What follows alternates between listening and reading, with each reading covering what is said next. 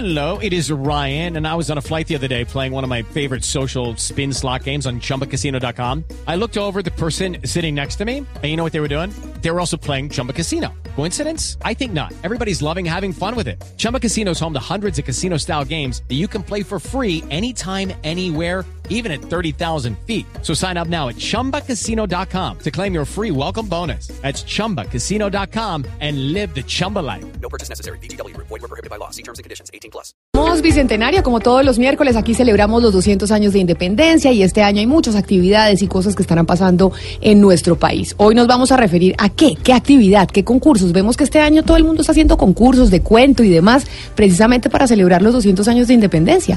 Pues Camila, este es un concurso interuniversitario eh, que está organizando Boyacá, básicamente por el Bicentenario, pero ya es un concurso que venía eh, de la organizado por la Universidad eh, Militar Nueva Granada, pero en esta ocasión en Tunja, la sede de Tunja, va a ser el, un concurso entre el 30 de julio y el 2 de agosto. Se realizará la edición de este concurso en compañía de la revista Arcadia y la revista Semana. Y el énfasis, Camila, es los procesos de independencia en Sudamérica. ¿Y con quién vamos a hablar precisamente de ese concurso? Vamos a hablar con el profesor de Derecho de la Universidad Militar Nueva Granada y director de este concurso, el doctor Walter Cadena. Profesor, buenos días, gracias por acompañarnos en Blue. Buenos días, Camila, Diana y a todos los amables oyentes de Blue Radio. Bueno, profesor Cadena, díganos cómo es este concurso y por qué eh, lo estamos enmarcando este año en el Bicentenario. Sabemos que esto se hace todos los años con las universidades alrededor del país, pero este año, ¿por qué lo enmarcamos en el Bicentenario y qué va a tener de distinto? Bueno, como ustedes muy bien comentaban, es un concurso que ya va para su decimotercera edición. Es un concurso que está dirigido a chicos de pregrado, es decir, carreras técnicas, tecnológicas, de programas universitarios. Y bueno, pues este año el tema sin duda alguna tiene que ser ese acontecimiento tan vital para nuestra historia que es el Bicentenario. De allí que este año vamos a trabajar los procesos de independencia en Sudamérica con especial énfasis en la gesta de la campaña libertadora en nuestras tierras neogranadinas. Pero hablemos de las condiciones y de las reglas del concurso, es decir, una persona que no sabía que este concurso existía en años anteriores y hasta ahora está escuchando que lo pueden hacer y que pueden participar por cuenta del Bicentenario, ¿qué tienen que saber? ¿Cómo pueden participar?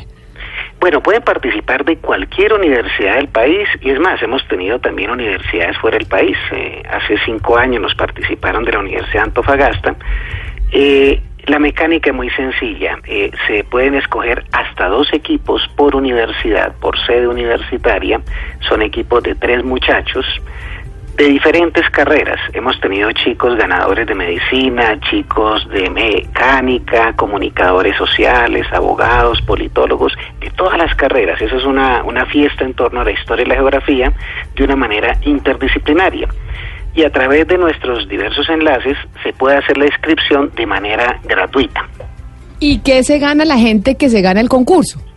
Bueno, eh, nuestro concurso tiene cierto toque de show mediático en el sentido de que si lo quisieron o comparar es una especie como de quién quiere ser millonario sin palo la cerna y sin tanto dinero, pero tenemos una bolsa de premios que puede incentivar. Mm, la bolsa de premios está para este año en 30 millones de pesos y el primer puesto se va a llevar 4 millones 800 mil pesos en efectivo más unas importantes colecciones de libros dadas por nuestros patrocinadores y auspiciantes. Eh, yo le quisiera preguntar por el, fe, por el género, ya más en la, en la manera en que se hace. ¿Esto va a ser un ensayo o es un texto expositivo? Eh, si quieren hacer algo, digamos, ilustraciones, si alguien quiere, no sé, contar, una, contar parte de la historia del Bicentenario, se me ocurre, digamos, en un cómic, lo puede hacer. Es decir, hablemos un poco de la forma y el fondo. Correcto. La mecánica del concurso es conformación de equipos.